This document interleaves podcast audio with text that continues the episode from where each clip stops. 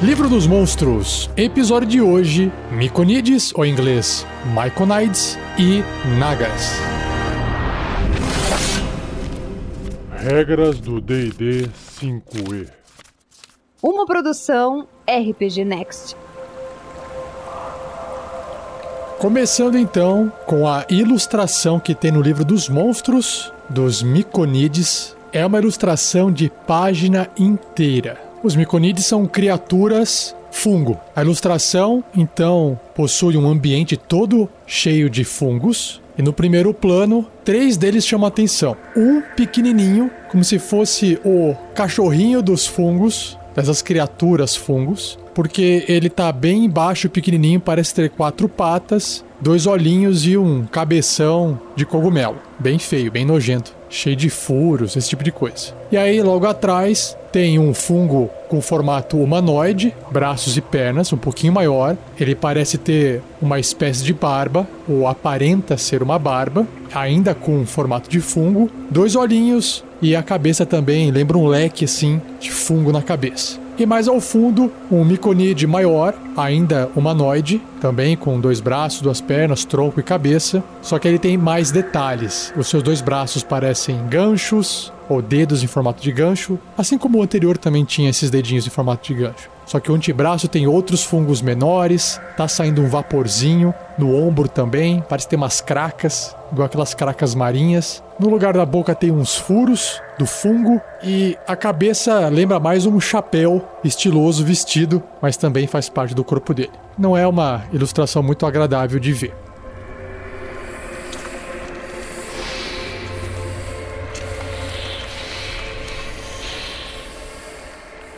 O livro descreve o seguinte: os miconides são fungos ambulantes inteligentes que vivem no subterrâneo, buscando esclarecimento e repudiando violência. Olha só, por essa eu não esperava. Se forem abordados pacificamente, os miconides oferecerão abrigo com prazer ou permitirão passagem segura através de suas colônias. Círculos e fusões. Os maiores miconides em uma colônia são seus soberanos, os quais presidem um ou mais grupos sociais chamados círculos. Um círculo consiste em 12 ou mais miconides que trabalham, vivem e se fundem juntos. Uma fusão é uma forma de meditação comunitária que permite que os miconides transcendam suas existências subterrâneas tediosas. Os esporos harmoniosos dos miconides vinculam os participantes em uma consciência grupal. Esporos alucinógenos, em seguida, induzem um sonho coletivo que fornece divertimento e interação social. Que bacana. Os miconides consideram a fusão como o propósito de suas existências. Eles o utilizam na busca de elevação da consciência, união coletiva e apoteose espiritual. Os miconides também usam seus esporos harmoniosos para se comunicar telepaticamente com outras criaturas racionais. Lembra um pouco a internet, né? O pessoal se conectando aí. Reprodução miconide. Como outros fungos, os miconides se reproduzem propagando seus esporos eles controlam cuidadosamente os esporos que liberam para evitar superpopulação. E antes que eu possa apresentar os blocos de estatísticas dos miconides, sim, porque tem mais de um aqui no livro, é apresentado um modelo ou um template em inglês de um servo esporo. E o livro separa essa descrição, porque provavelmente você vai pegar esse modelo e aplicar isso a qualquer outro tipo de criatura. Vamos ver então. Modelo servo esporo. Um servo esporo é qualquer criatura grande ou menor trazida de volta à vida pelos esporos animadores de um miconide soberano. Então, esse miconide soberano é um monstro à parte que tem seu próprio bloco de estatísticas que eu logo logo leio na sequência. Uma criatura que nunca foi de carne e sangue desde o começo, como um constructo, elemental, um limo, planta ou morto-vivo, não pode se tornar um servo esporo. As seguintes características mudam ou são adicionadas à criatura que se tornar um servo esporo. A primeira delas são as características mantidas, ou seja, o servo mantém sua classe armadura, pontos de vida, dados de vida, força, destreza, constituição, vulnerabilidades, resistências e imunidades. No entanto, a criatura vai perder algumas características. Então, o servo perde seus testes de resistência, bônus de perícia ou de habilidade originais, sentidos especiais e traços especiais. Ele perde qualquer ação que não seja de ataques múltiplos ou de ataques corpo a corpo com arma que cause dano de contusão, perfurante ou cortante. Se ele tiver uma ação ou um ataque corpo a corpo com arma que cause algum outro tipo de dano, ele perde a capacidade de causar esse tipo de dano, a não ser que o dano venha de um equipamento ou um item mágico. Já sobre o tipo da criatura, o tipo do servo é planta e ele perde quaisquer descritores. Então, se ele fosse que nem um humanoide, que tem vários, né? Ele passa a ser planta. Em tendência, todo servo esporo é imparcial, ou em inglês, unaligned, que é sem alinhamento. O deslocamento, ou movimento, a velocidade de movimento, reduz todos os deslocamentos do servo em 3 metros ou 10 pés até o mínimo de um metro e meio, que é 5 pés, que é um quadradinho. Em valores de habilidade, os valores de habilidade do servo mudam para isso aqui: inteligência 2, caramba, bem baixo. Sabedoria 6, baixo também, e carisma 1, caramba. Em sentidos, o servo possui percepção às cegas com raio de 9 metros, que são 30 pés, e ele é cego além desse raio. Aí ele tem imunidade à condição de amedrontado, cego, enfeitiçado ou paralisado. Então isso não afeta mais o servo esporo.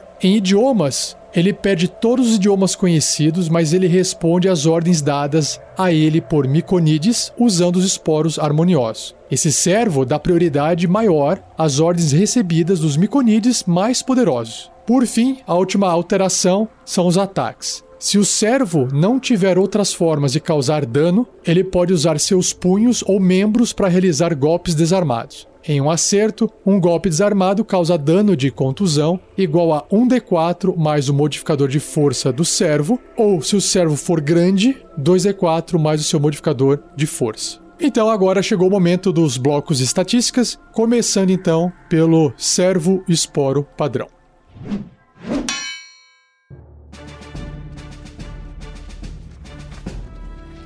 Antes então de eu começar a ler o bloco de estatísticas do servo esporo padrão, o livro explica que esse bloco de estatísticas usam um Quagoth, uma criatura, né, como base. E só para quem não sabe, um Quagoth é uma criatura que aparenta ser um, um, lobo em formato humanoide. Não é um lobisomem, mas lembra uma criatura bastante peluda com uma aparência meio canina que anda em duas patas. Mas vamos lá. Então o servo esporo Quagoth é uma planta média, sem alinhamento ou imparcial. Sua classe de armadura é 13, uma armadura natural, pontos de vida 45, deslocamento 6 metros, 20 pés, e escalada também 6 metros 20 pés. Em atributos físicos e mentais, tem força 17, bem forte, caramba, não esperava por essa. Destreza 12, ok. Constituição 16, ótima constituição. Agora, os atributos mentais são todos baixos, né? Bem baixos. Inteligência 2, sabedoria 6 e carisma 1, como foi descrito anteriormente. E aí tem imunidade a dano de veneno, imunidade às condições amedrontado, cego, enfeitiçado, envenenado e paralisado. Em sentidos, tem percepção às cegas de 9 metros, que são os 30 pés, e é cego além desse raio. Ele está resumindo a informação que estava no texto anteriormente. E a percepção passiva desse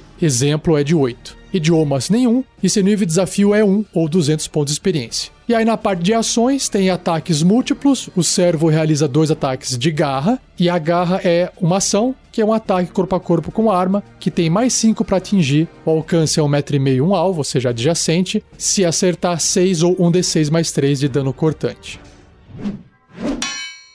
Agora sim, indo para o bloco de estatísticas do Miconide Broto, que foi aquele Miconide que eu descrevi no começo na ilustração que aparenta ser um cachorrinho deles.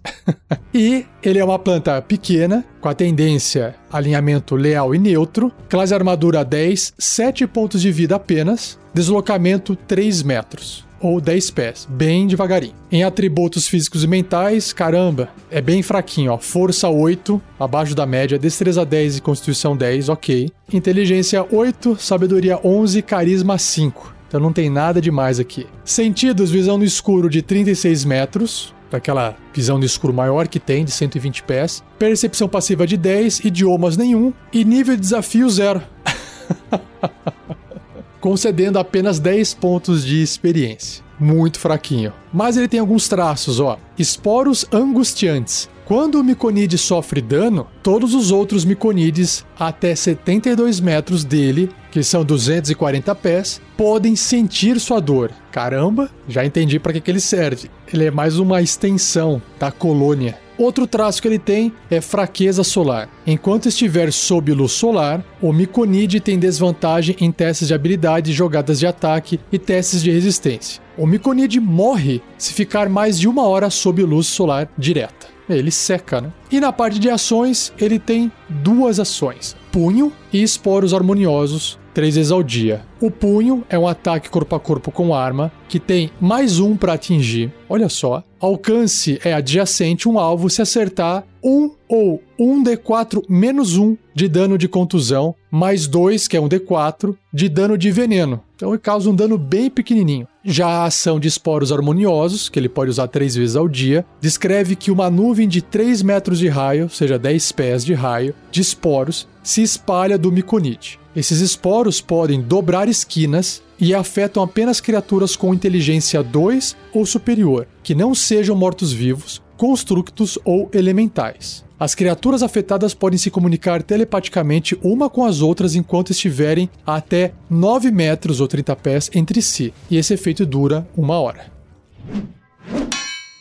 Indo agora pro Miconide adulto, continua sendo uma planta, só que de tamanho médio, e o alinhamento, a tendência é a mesma, leal e neutro. Já sua classe de armadura muda para 12, ainda sendo uma armadura natural, pontos de vida 22, deslocamento 6 metros ou 20 pés. Em atributos físicos e mentais, não teve uma melhoria muito grande. Força e destreza 10, constituição 12, inteligência 10, sabedoria 13 e carisma 7. Em sentidos, visão no escuro de 36 metros, 120 pés, e percepção passiva de 11. Não tem idiomas e seu nível de desafio é meio ou 100 pontos de experiência. E mesma coisa, ele também tem os esporos angustiantes, ou seja, quando ele sofre dano, todo mundo até 72 metros dele pode sentir a dor. E a fraqueza solar, a mesma coisa. Tem desvantagem em testes de habilidade, jogadas de ataque e testes de resistência se estiver sob luz solar. Se ficar uma hora ali na luz, vai morrer. Em ações, ele também usa o punho. Ele também possui os esporos harmoniosos, mas ele também tem um outro tipo de esporo que são os esporos pacificadores. O punho é um ataque corpo a corpo com arma mais 2 para atingir, alcance adjacente, um alvo se acertar 5 ou 2d4 de dano de contusão, mais outros 5, 2d4 de dano de veneno. Tem a mesma coisa do que o broto, só que um pouquinho mais forte. Os esporos harmoniosos não muda nada. Então, só relembrando, uma nuvem de 3 metros de raio se espalha saindo do miconide, porque ele soltou esses esporos, e aí esses esporos podem dobrar esquinas e afetam apenas criaturas com inteligência 2 ou superior, que não sejam mortos-vivos, constructos ou elementais. E aí as criaturas afetadas podem se comunicar telepaticamente uma com as outras enquanto tiverem a 9 metros entre si. E esse efeito dura uma hora. Lembrando que é a única forma que esses miconides possuem de conversar com, por exemplo, os aventureiros de uma aventura, porque eles não têm idiomas. Então eles se comunicam de forma telepaticamente dentro desses esporos. Ah, um detalhe: esses esporos harmoniosos no miconide adulto, ele pode fazer à vontade, não tem uma limitação de quantas vezes por dia, diferente do esporo broto que ele só podia fazer três vezes por dia. E por fim, os esporos pacificadores, que só podem ser usados três vezes ao dia, diz que o miconide ejeta esporos em uma criatura que ele possa ver a até um metro e meio dele, ou seja, adjacente. O alvo deve ser bem sucedido num teste de resistência de constituição com dificuldade 11 ou ficará atordoado por um minuto, que é o stun, que é stunado, que o pessoal fala em português. O alvo pode repetir o teste de resistência no final de cada um dos turnos dele, terminando o efeito sobre si com um sucesso. Então é chamado de pacificador porque na verdade está deixando a criatura atordoada. é ele que está querendo pacificar a criatura na base da força.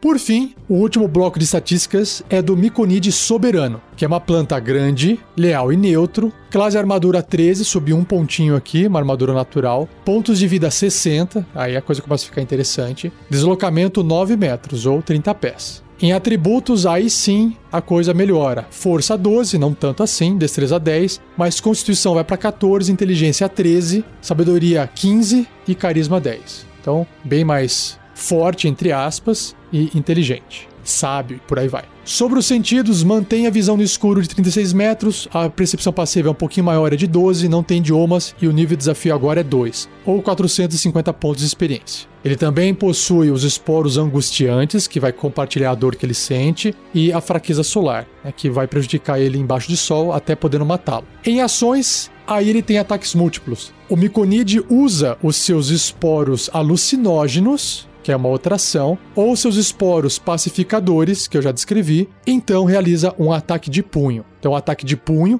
é uma outra ação, que é um ataque corpo a corpo com arma, mais 3 para poder atingir um alvo adjacente. Se acertar 8 ou 3d4 mais 1 de dano de contusão, de pancada, mais 7 ou 3d4 de dano de veneno. E aí, as outras ações, que são quatro restantes, todas elas são de esporos. Ele tem esporos animadores, três vezes ao dia, os esporos alucinógenos, que é o que ele pode usar ali com ataque múltiplo, os esporos pacificadores, que eu já descrevi no miconide adulto, e os esporos harmoniosos, que eu também já descrevi no miconide adulto. Mas vamos lá. Os esporos animadores, que ele pode usar três vezes ao dia, diz que o Miconide escolhe um cadáver de um humanoide ou de uma besta grande ou menor a um metro e meio dele, ou seja, adjacente, porque ele tá chegando bem pertinho, né? E aí ele libera seus esporos nesse corpo. Em 24 horas, o corpo se ergue como um servo esporo. O corpo permanece animado por 1d4 mais 1 semanas, ou até ser destruído e ele não pode ser animado novamente por esse meio. Então tem vida curta esse esporo animado. Já a outra ação de esporos alucinógenos diz que o miconide ejeta esporos em uma criatura que ele possa ver que esteja adjacente dele. O alvo deve ser bem sucedido num teste de resistência de constituição com dificuldade 12 ou ficará envenenado por um minuto. O alvo envenenado fica incapacitado enquanto sofre alucinações. Olha só que legal. O alvo pode repetir o teste de resistência no final de cada um dos turnos dele, terminando o efeito sobre si caso obtenha sucesso. E aí, só para fechar e repetir resumidamente, os esporos pacificadores é aquele que vai deixar a criatura atordoada, só que a dificuldade para resistir é 12 ao invés de 11. E outra diferença é que esses esporos pacificadores não tem um limite de uso por dia igual tinha no adulto, que era de 3 vezes ao dia. Aqui ele pode fazer à vontade. Por fim, tem os esporos harmoniosos, que são aqueles esporos que eles vão usar para poder se comunicar de forma telepática.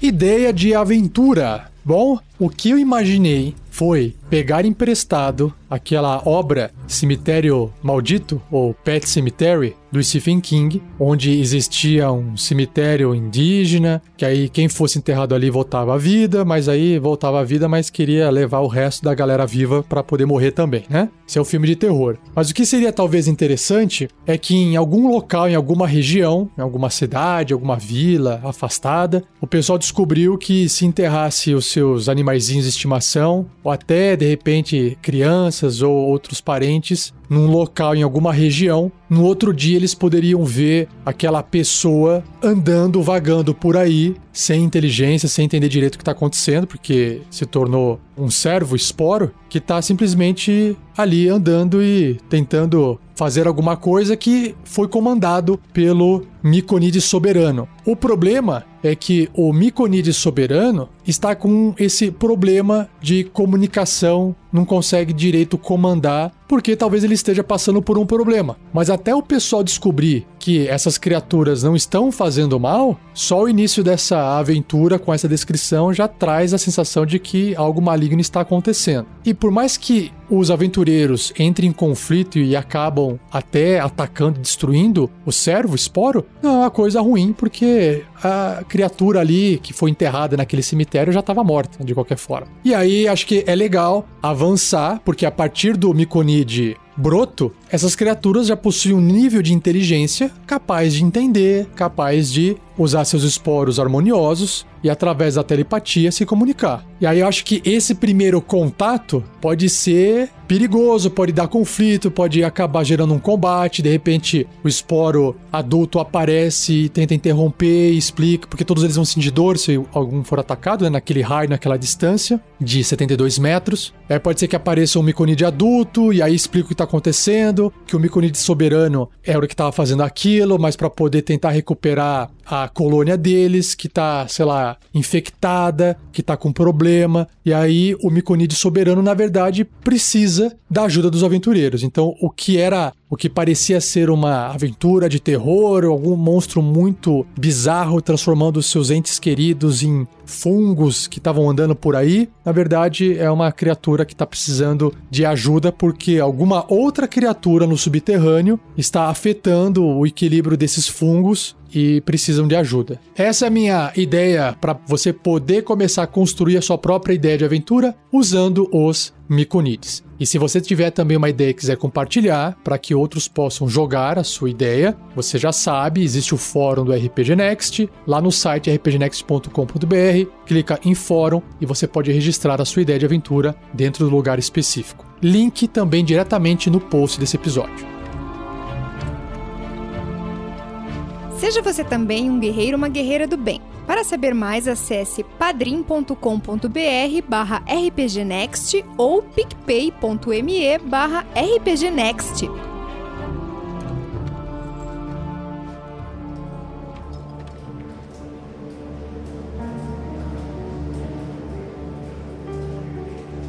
Indo agora para as criaturas nagas. O livro traz mais de uma ilustração, porque existe mais de um tipo de naga, mas todas elas lembram cobras. Cobras com cabeças de gente.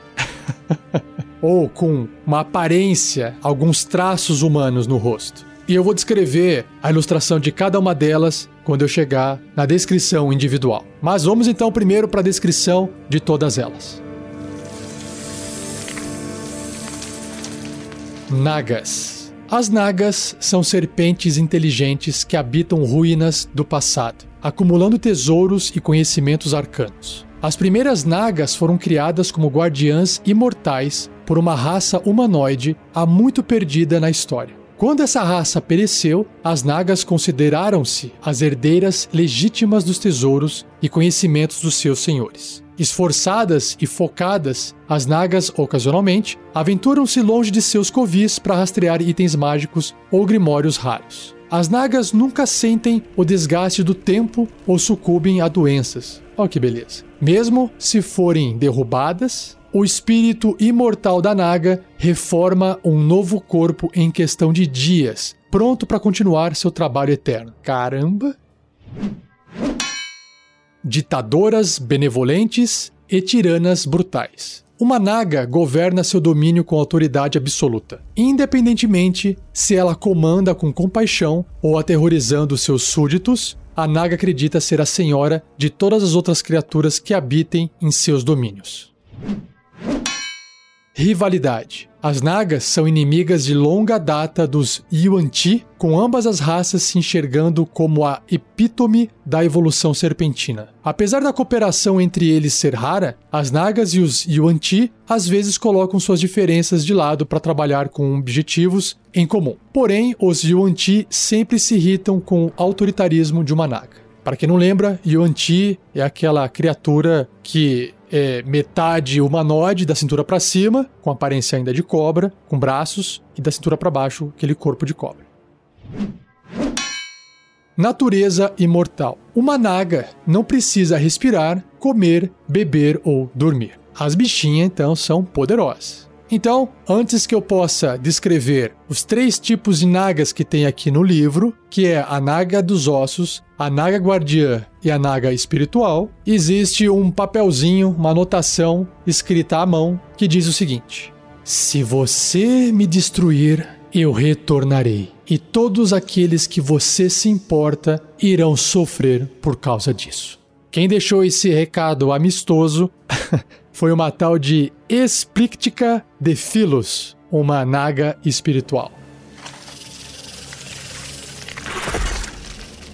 Então a primeira naga que tem no livro, que é a naga dos ossos, a Bone Naga, é exatamente todo o esqueleto de uma naga, que imagino eu, que virou morta-viva. Então imagina o esqueleto de uma cobra, né, que tem aquela coluna com as costelinhas em volta, e no lugar ali da cabeça tem uma aparência ainda assim de cobra, mas a dimensão lembra um pouco mais a cabeça de um ser humano. E o livro descreve o seguinte: em resposta à longa história de conflito entre Yuan-Ti e Nagas, os Yuan-Ti criaram um ritual necromântico capaz de frear a ressurreição de uma naga ao transformar uma naga viva em um servo morto-vivo esquelético. Nossa, que legal! Uma naga dos ossos mantém apenas algumas poucas magias que conhecia em vida. Que interessante. Então, conseguiram interromper o processo parcialmente. Vamos ver então como é que isso está representado no seu bloco de estatísticas.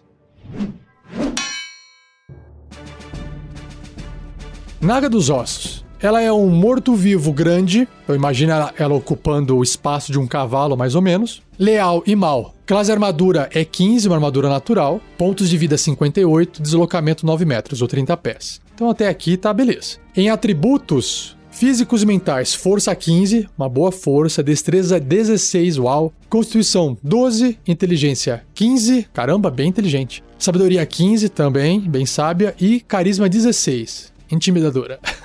Imunidade a dano de veneno, claro, tá morta, né? E imunidade às condições de enfeitiçado, envenenado, exausto e paralisado. Em sentidos, ela tem visão no escuro de 18 metros, 60 pés, percepção passiva de 12 idiomas comum mais um outro idioma que você achar adequado para sua aventura. E seu nível de desafio é 4 ou 1100 pontos de experiência. Fortinha, fortinha. Em traços especiais, ela tem conjuração. A Naga é uma conjuradora de quinto nível, com uma CD, uma dificuldade de resistência de magia 12, e tem mais 4 para poder atingir com ataques de magia. Que precisa apenas dos componentes verbais para conjurar essas magias. Detalhe, hein? Se a Naga era uma Naga guardiã em vida, que é outro tipo de Naga que já já eu vou ler, sua habilidade de conjuração é sabedoria e ela possuirá as seguintes magias de clérigo preparadas. Ah, porque ela pode ser uma naga de ossos de uma naga guardiã que morreu ou de uma naga espiritual. Então, se ela tiver essas magias de clérigo preparadas porque ela era uma naga guardiã em vida, ela tem truques, magias nível 1, 2 e 3. Em truques, que são as magias à vontade, ela pode fazer chama sagrada, consertar e taumaturgia. De primeiro nível, tem quatro espaços, ela pode fazer comando escuro da fé. Segundo nível, três espaços, acalmar emoções e imobilizar pessoa. E terceiro nível, dois espaços, rogar maldição. Agora, se a Naga era uma Naga espiritual em vida, a habilidade de conjuração dela é inteligência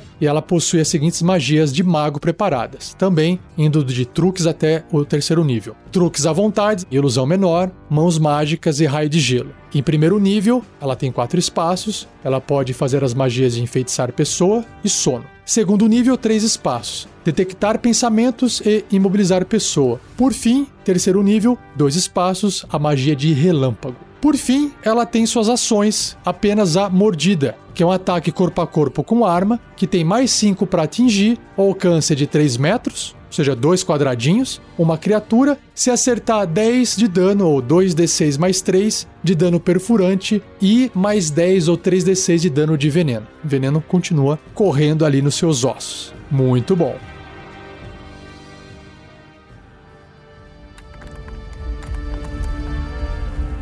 Naga Guardiã ou Guardian Naga. Ela tem uma aparência, igual eu citei, né? De uma serpente, de uma cobra, toda verde. Ela lembra um pouco as Najas, porque perto da cabeça ela consegue fazer com que a sua pele fique mais aberta no formatinho de asa para aumentar o tamanho e intimidar a sua ameaça. E no rosto dela, caramba, lembra assim, o rosto dessa naga parece uma criatura um pouco meio fofinha. Lembra assim o olho de uma criatura do mato assim, com o narizinho, a boquinha sem lábio, não tem dente para fora, nem nenhuma língua aparecendo, então tem a aparência de uma criatura mais benigna. E o livro descreve o seguinte: Naga Guardiã, sábias e boas. Ai, eu disse.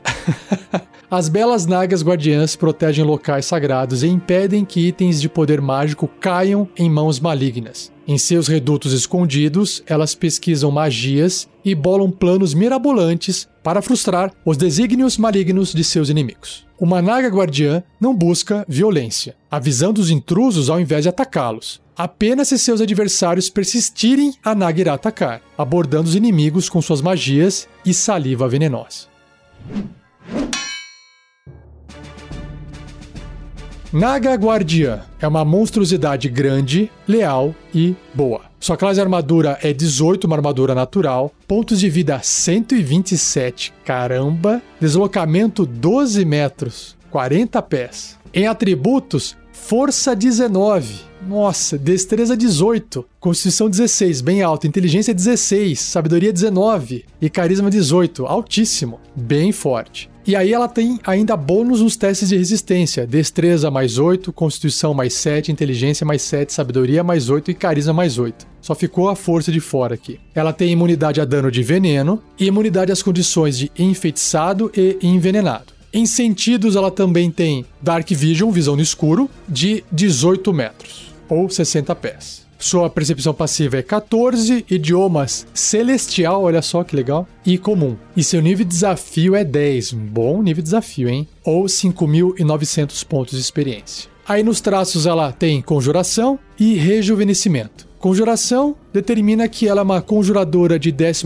nível, sua habilidade de conjuração é a sabedoria, com uma CD de resistência de magia 16 e mais 8 para atingir com ataques com magia. E ela precisa também, assim como a Naga de Ossos, apenas os componentes verbais para conjurar suas magias. Ela possui então as seguintes magias de clérigo preparadas que vão desde os truques até o sexto nível. Uau! Então, truques à vontade, ela pode fazer chama sagrada, consertar e taumaturgia. Em primeiro nível, quatro espaços comando, curar ferimentos escudo da fé. Segundo nível, que são três espaços, acalmar emoções e imobilizar pessoa. Terceiro nível, três espaços, clarividência e rogar maldição. Quarto nível, três espaços, banimento e movimentação livre. Quinto nível, dois espaços, coluna de chamas e missão. E sexto nível, só tem um espaço de magia, visão da verdade. Então, como dá para ver, né, por serem magias de clérigo, a maior parte das magias não são magias ofensivas que causam dano. E o outro traço, que é o rejuvenescimento, diz que se a Naga morrer, ela retorna à vida em um de seis dias e recupera todos os seus pontos de vida. Apenas a magia Desejo pode impedir esse traço de funcionar. Caramba! E em ações, ela tem duas mordida e cuspir o veneno. A mordida é um ataque corpo a corpo com arma, mais 8 para poder atingir, o alcance 3 metros, 2 quadradinhos, uma criatura. Se acertar 8 ou 1d8 mais 4 de dano perfurante, e o alvo deve realizar um teste de resistência de constituição com dificuldade 15, sofrendo 45 10d8 de dano de veneno caso falhe na resistência, ou metade desse dano se obtiver sucesso é muito forte isso. Pode acabar matando um aventureiro de nível 10, dependendo de quantos pontos de vida ele tem, em apenas uma mordida. E a outra ação, que é cuspir veneno, é um ataque à distância com arma, mais 8 para atingir. A distância é curta, tá? Para fazer o ataque normal é até 4 metros e meio, que são 15 pés. E no máximo, aí já fazendo com desvantagem, 9 metros, que são 30 pés apenas uma criatura. Se acertar, o alvo deve realizar um teste de resistência de constituição com dificuldade 15, sofrendo 45 ou 10d8 de dano de veneno, caso falhe nesse teste de resistência, ou metade do dano se tiver sucesso. Então, de qualquer jeito, mesmo errando, vai tomar metade do dano, mesmo falhando no teste de resistência, né? Dependendo da criatura, dependendo de suas habilidades. Caramba, fortíssima, fortíssima. Muito legal.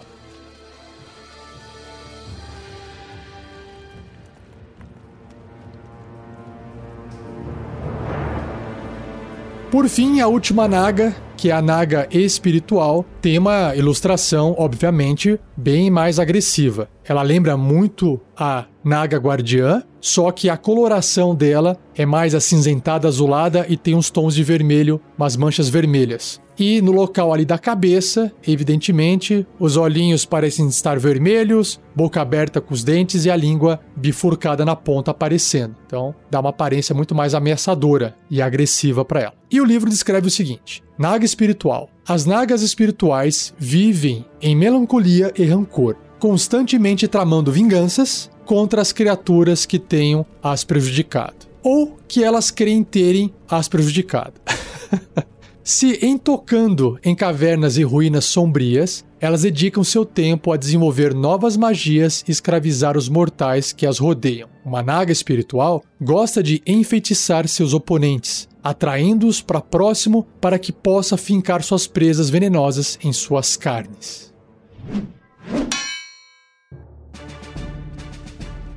Então a naga espiritual é uma monstruosidade grande, caótica e maligna. Sua classe armadura é 15, uma armadura natural. Pontos de vida 75, então mais fraca do que a naga guardiã. Deslocamento de 12 metros ou 40 pés. Em atributos físicos e mentais, ótimos atributos aqui força 18, destreza 17, constituição 14, pouquinho abaixo da Naga Guardiã, inteligência 16, mesma inteligência, sabedoria 15, menos sábio, ainda assim um bom valor, e carisma 16, um pouquinho abaixo da Naga Guardiã. Também tem bônus nos testes de resistência para destreza mais 6, constituição mais 5, sabedoria mais 5 e carisma mais 6 ficou de fora a força e a inteligência. Ela também tem imunidade a dano de veneno e imunidade às condições de enfeitiçado e envenenado. Seus sentidos também são de visão no escuro de 18 metros ou 60 pés e percepção passiva de 12. Em idiomas, ela tem o comum e o abissal. E seu nível de desafio é 8 ou 3.900 pontos de experiência dois pontos abaixo da Naga Guardiã. E claro que ela também tem os traços de conjuração e rejuvenescimento.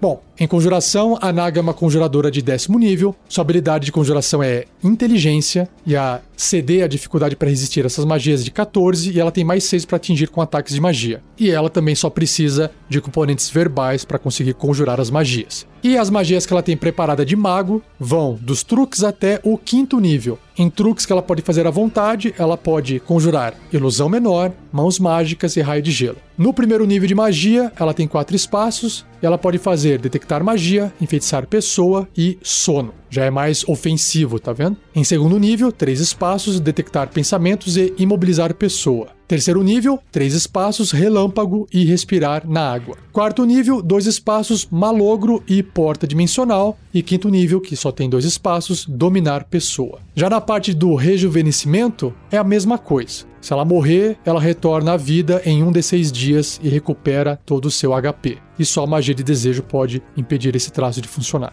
E em ações, ela sai perdendo para Naga Guardiã porque ela só tem a sua mordida. Não tem como ela cuspir veneno. A mordida é um ataque corpo a corpo com arma, mais 7 para atingir, o alcance é 3 metros, apenas uma criatura. Se acertar, um D6 mais 4 de dano perfurante, e o alvo deve realizar um teste de resistência de constituição com dificuldade 13, sofrendo 31, 7D8 de dano de veneno, caso falhe nessa resistência ou metade desse dano se obtiver sucesso. Muito bom! A ideia de aventura que me veio na cabeça, assim, eu adorei as nagas, é aproveitar a ideia de aventura dos Miconides. Eu citei que os Miconides estavam com algum tipo de problema, que alguém estava atrapalhando de alguma forma o seu ecossistema ali. Isso pode ser obra de uma naga espiritual, essa naga maligna. E a intenção dela, por ela ser uma criatura bastante inteligente, é justamente atrair vítimas para dentro do subterrâneo para que ela possa se alimentar. Pessoas que queiram investigar o que está acontecendo. Então, para isso, essa naga resolveu fazer alguma coisa, talvez usando seu próprio veneno, para intoxicar o solo, o terreno, alguma coisa na região, ou até usando as suas magias, né? Ela pode ter feito uma dominação de alguma pessoa com a magia dela que tem acesso a toxinas, enfim. E isso começa a prejudicar os miconides. E a intenção é justamente essa: deixar essas criaturas que moram perto dessa vila, deixar os miconides acabarem interferindo para que pessoas possam vir, nem que seja para destruir os miconides, para ela não importa, porque para ela o circo pode pegar fogo à vontade, desde que ela possa se aproximar ali na escuridão e atacar essas vítimas que vão estar talvez bem mais despreparadas, como por exemplo os próprios aventureiros. E isso é fácil de fazer na aventura porque, pela lista de magias que ela tem, de controle, como enfeitiçar pessoa, sono, ela pode simplesmente fazer as pessoas dormirem e arrastar essas vítimas para um lugar para poder se alimentar. E aí o pessoal da cidade vai achar que quem está fazendo isso, que está sumindo com essas pessoas, na verdade são os miconides, que são inocentes no final das contas. Mas até chegar a essa conclusão, a treta já está implantada. Então tem que dar uma estudada nas magias dela e bolar o que é que ela poderia estar fazendo, que tipo de plano que ela poderia estar colocando em prática para que ela possa ser bem sucedida. Talvez os aventureiros nem entrem em conflito direto com essa naga. Vejam ela ali de longe, ela pica a mula, sai fora e o pessoal fica irritado e aí pode ser uma próxima partida indo mais para dentro do subterrâneo em busca dessa naga. Enfim, e aí vai. Inclusive, eu acharia legal se tivesse uma aventura onde os aventureiros. Vamos supor que eles consigam matar essa naga espiritual. Essa naga vai voltar. E essa naga talvez vá se vingar. E ela não tem medo de morrer, porque ela volta à vida depois de um desses dias. E será que os aventureiros então têm que procurar uma forma de eliminar essa criatura de uma vez por todas? Porque uma cela convencional não vai segurar essa criatura, ela é muito forte, ela tem magia, vai dar ruim. Será que eles conseguem achar alguém que faça a magia Wish, uma magia de nono círculo? Extremamente raro de existir? Será que eles vão precisar, através da pesquisa, descobrir que os Yuan Ti têm um ritual necromântico capaz de transformar essa naga espiritual numa naga dos ossos? E aí ela vira uma outra criatura e esquece do passado dela, olha só como uma simples ideia pode desenrolar numa aventura grande, cheia de coisas acontecendo com outras criaturas. Então, se você tiver ideias, quiser complementar essa, pode compartilhar no fórum do RPG Next, pode compartilhar no post desse episódio, onde você achar mais adequado. A vantagem do fórum é que a gente consegue reunir todo mundo que quer discutir sobre o mesmo assunto lá. Se você comentar só nesse post, só quem acessar esse post vai acabar acessando essa sua ideia, tá bom?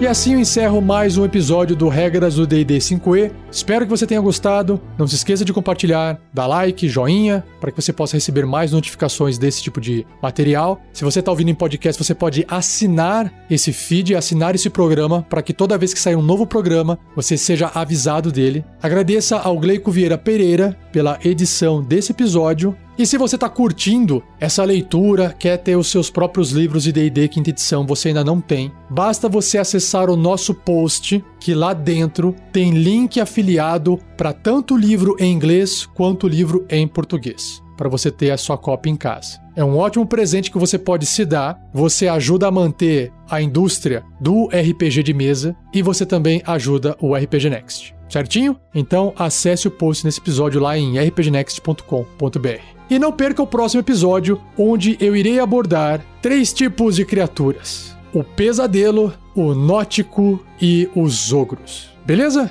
Então, um muito obrigado, um abraço e até o próximo episódio.